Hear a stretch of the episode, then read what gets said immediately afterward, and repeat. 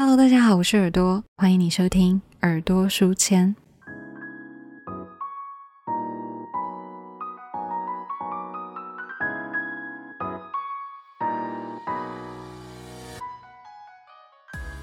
今天这期节目比较特别一点，没有在原本给大家的节目表里面，算是一个临时插播。主要是因为我最近身边发生了一些事情，还有我的专业领域也在举办一些活动，那都让我忍不住联想到这一本书。其实这不是第一次了，每一次只要我的生活发生一些极端值的状况，像是遇到一些很奇葩的同事啊，或者是公司举办一些活动，我都会第一个想到它。可见这本书映照出很多生活的影子。今天要跟大家介绍这一本书，叫做《忽然一阵敲门声》。它在豆瓣的分数是八点二分，有三千多人评分；在 Goodreads 的分数是三点九六分，有六千多人评分。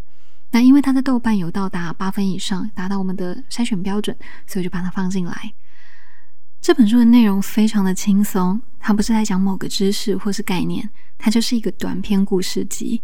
每个故事你差不多五到十分钟，你就可以把它看完。那我今天预计跟大家介绍三个书里面的故事。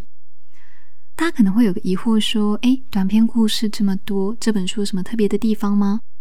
它的故事特别就在于，以前我们讲到故事书，我们可能第一个会想到《王子与公主》《杰克与魔豆》《远的要命王国》这一种无中生有，完全是另外一个想象空间的故事。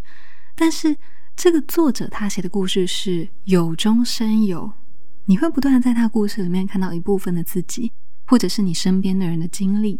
同时，作者他又会用一种非常猎奇，甚至有点扭曲的方式去解读我们身边发生的这些事件，把它变成是一个故事。我在看的时候，常常会一种 “what？我到底看什么”的感觉，非常强，就是我对这本书的第一印象。但是因为我又非常喜欢这一种脑洞大开的内容，所以我当时就把作者其他的书都找来看。后来我在他的作品里面发现有一本比较特别的，不是在讲故事，而是一本在描写他生活的半自传。那那时候我才发现，原来他把故事写的这样子猎奇、这样子扭曲，是有他背后的原因在的。那我这里先卖个关子，我先不讲作者是谁，还有为什么他要这样子去阐述剧情。我先来跟大家介绍今天要讲的第一个故事。今天要跟大家讲的第一个故事叫做《忽然一阵敲门声》。他现在说有一个以色列的作家，大家都非常喜欢他写的故事。有一天，他在家里转过身来，突然看到一个体型壮硕、满脸都是胡子的瑞典人，举着枪对他说：“跟我说一个故事，不然我就杀了你。”哇，那这作家就觉得：“哎，你这人怎么这么没有礼貌？想要听故事就好好说啊，怎么会拿枪指着我呢？”那这瑞典人就很无奈的说：“没办法，我以前在我的国家，我也是一个奉公守法的好公民。但是来到中东，来到以色列以后，我发现不管你想要什么，你都必须要诉诸暴力。”巴勒斯坦人也想要好好说话啊，但是当然是因为好好说话没有用，所以他们才开始炸公车、炸建筑物，炸了以后大家才开始听他们说话。好了，现在你愿意开始说故事了吗？那这个以色列作家很快就意识到他其实没有太多的选择，所以他就说：“好，我们坐下来，我说个故事给你听。”他说着：“从前从前，在以色列的一栋民宅里面坐着两个人，然后房间出现一阵敲门声。”说到这里，房门外真的出现了一阵敲门声。瑞典人就很生气，叫作家赶快去应门，把门外的人给打发走。他要继续听故事。门外站着的是一个问卷小弟，作家就把门用扮演的方式露出两颗眼睛，跟他说：“我现在正在忙，没有办法填问卷，请你离开。”话才刚说完，问卷小弟就把问卷的纸给掀开，里面是他握着左轮手枪的手。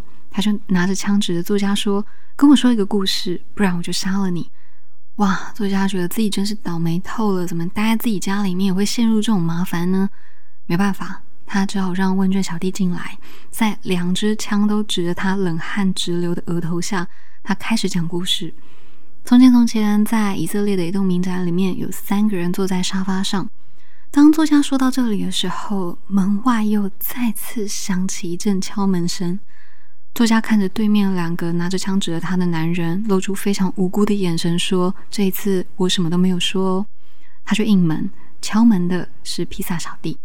这个披萨小弟说：“请问有位艾加凯雷先生吗？你的披萨到了。”作家说：“我就是艾加凯雷，但是我没有叫披萨。”下一秒，披萨小弟就把盒子给掀开，拿起里面的短刀，对着作家说：“跟我说一个故事，不然我就拿刀戳你。”好啦，现在凑齐了一桌麻将，房间里面一共有三个非法入室的，一个人拿着刀，两个人拿着枪，三个人都是来听故事的。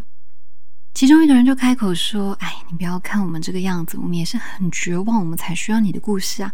最好说一些越魔幻、越奇怪的越好，不要像垃圾车一样把现实倒到我们身上。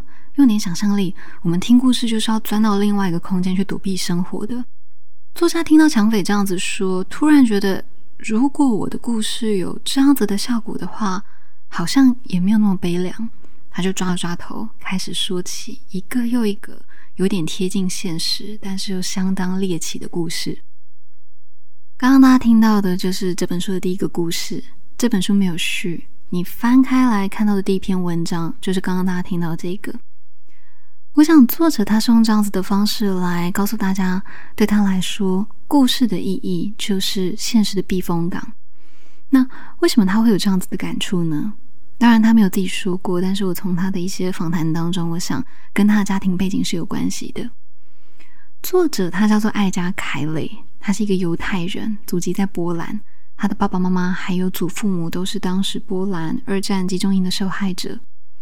后来，他的爸爸妈妈来到以色列，那当时以色列正在跟周围的阿拉伯国家打仗，所以他就是在这样子逃难战争背景下出生的小孩。那也因为他们家生存环境一直都很艰难，所以后来家里就出现了说故事的传统。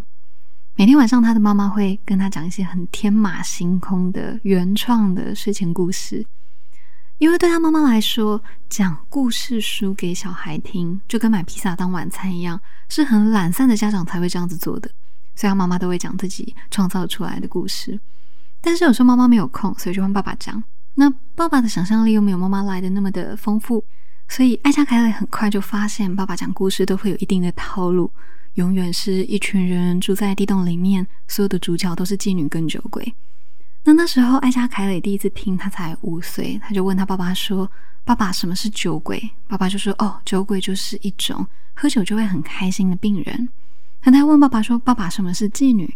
爸爸就说：“哦，妓女就是那些职业是聆听别人烦恼的人。”艾莎凯雷从他妈妈身上学会了天马行空，从他爸爸身上学会了跳脱社会脚本的思考。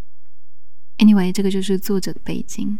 对他们家来说，故事的意义就是现实的避风港。当你觉得很绝望的时候，你随时可以钻进一个故事里面，在那里没有血，没有战争，你可以靠说一个故事就搞定三个抢匪。好，那我们接着来讲这本书第二个让我印象很深刻的故事《谎言之地》。第二个故事非常的短，叫做《谎言之地》。他是说有个七岁的小男生叫做 Robbie。有一天，Robbie 的妈妈叫他去杂货店买一包烟。Robbie 后来没有买烟，他把这些钱拿去买他想吃的冰淇淋，然后把剩下的钱藏在他们家后院的一颗石头底下。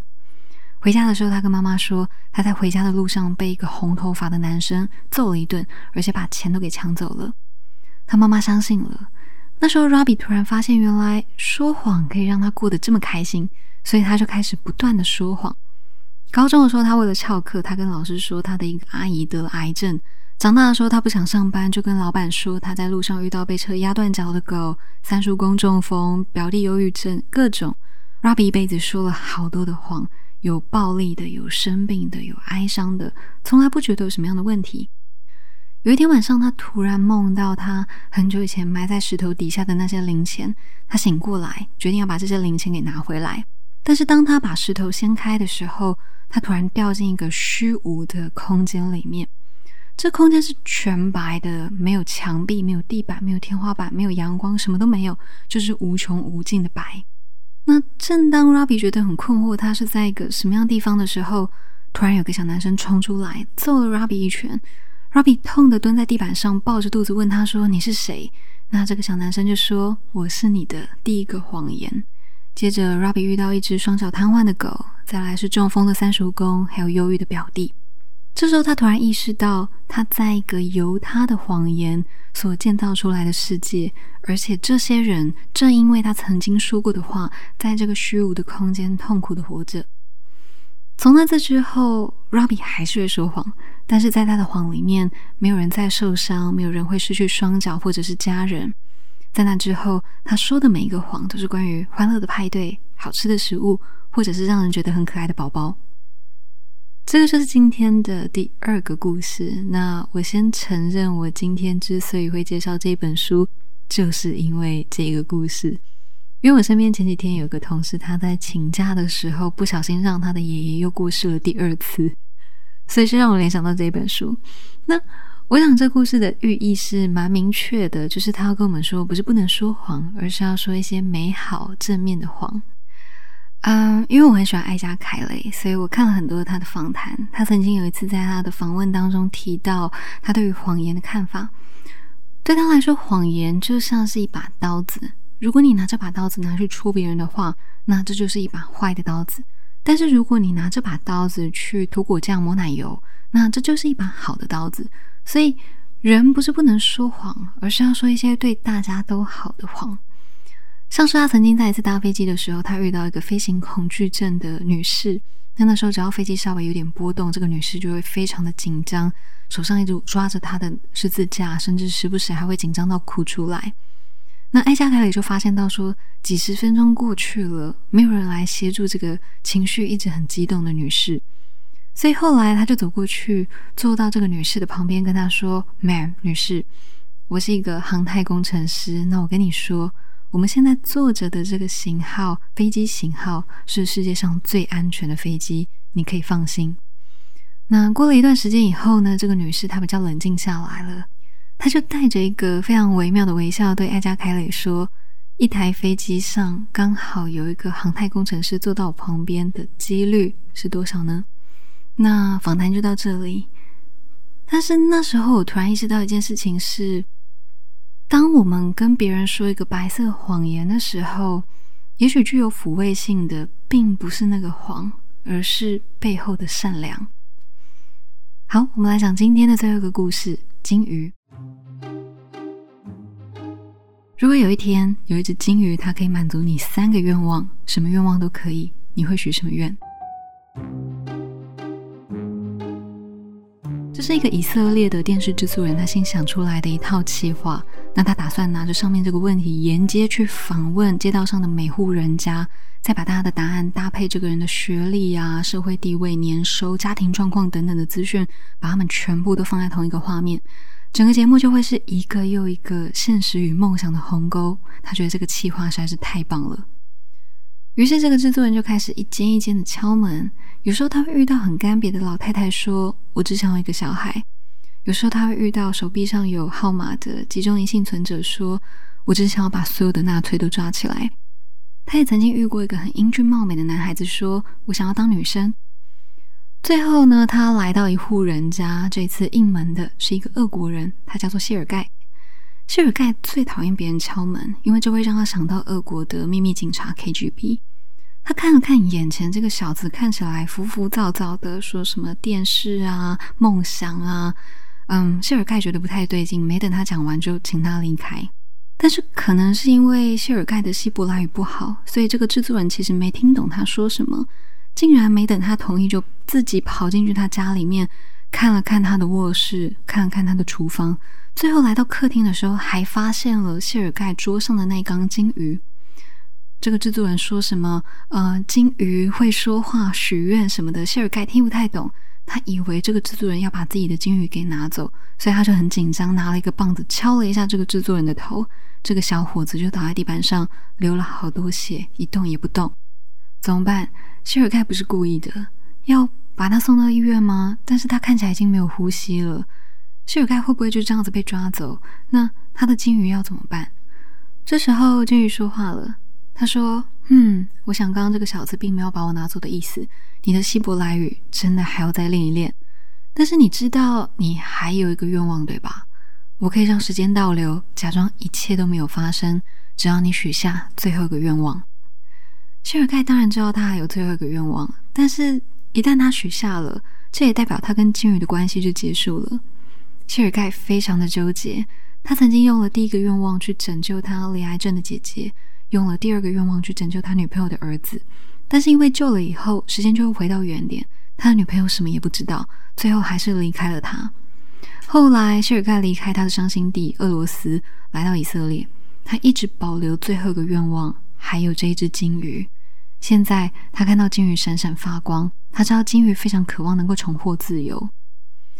几天以后，制作人再次敲响谢尔盖的家门，跟他说他正在做一个沿街的访问。如果谢尔盖有一只神奇的金鱼，可以满足他三个愿望，谢尔盖会许什么样的愿望呢？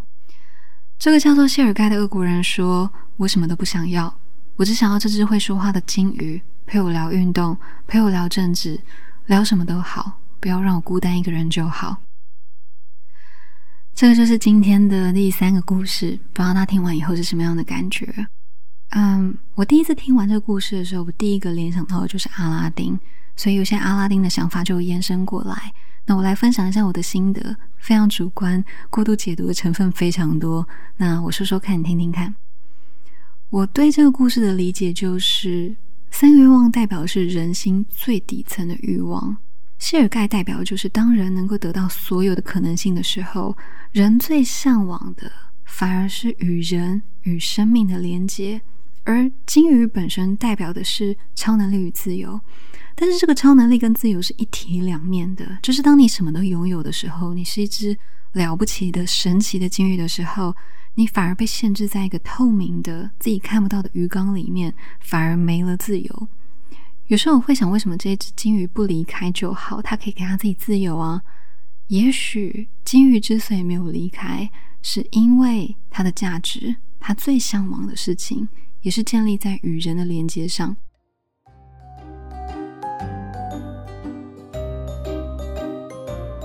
好以上就是今天的分享。我非常喜欢艾加凯雷这个作家，他是少数只要有出书我都会找来看的作者。那也推荐给你们，我会把影片还有书单的相关资讯都放在 IG 还有 Facebook 的贴文里面。另外，也要给大家打一个预防针，就是如果你看他的书，你觉得很猎奇、很超展开，嗯，不要太意外，这个就是他的写作风格。那在今天节目的尾声呢，有一个好消息跟大家说，是一个关于和伯克莱的合作案。那这个不是叶配哦，我们之间是没有商业往来的，很单纯就是要谢谢大家一直以来的收听，所以有了这一次的合作，给听众送福利。是这样子的，前阵子伯克莱邀请我参加他们的黄金月活动，目前他们的网站有一个耳朵书签专区，我把链接放在底下。在那里有我过去在 Podcast 推荐的书，另外还有一些我特别整理的主题式的书单，像是给社会新鲜人的书单，还有一个是我自己个人很喜欢的故事集的书单。那里面每一本书我都看过，每一本书都是我真心喜欢，而且有用各大评分网 Great 豆瓣筛选过的书。感兴趣的朋友，欢迎你逛逛看。另外呢，博客来送耳朵书签听众专属的五十元折扣嘛。你只要点击资讯栏里面这个链接，登录以后呢，就可以领取使用了。详细的使用说明我都有放在资讯栏。那这个领取是有期限的哦，所以请大家注意一下日期跟使用方式。嗯，again，这个不是叶配，接到博客来的邀请，我是非常开心的，也很高兴能够把这样子的福利分享给你们。也谢谢每个耳朵书签的听众。如果你觉得这个活动资讯很棒，或者是你很喜欢这一集的分享，都欢迎你把今天这个单集分享给身边的朋友。好，那我今天的分享就到这里，谢谢你们的收听，我们下次再见。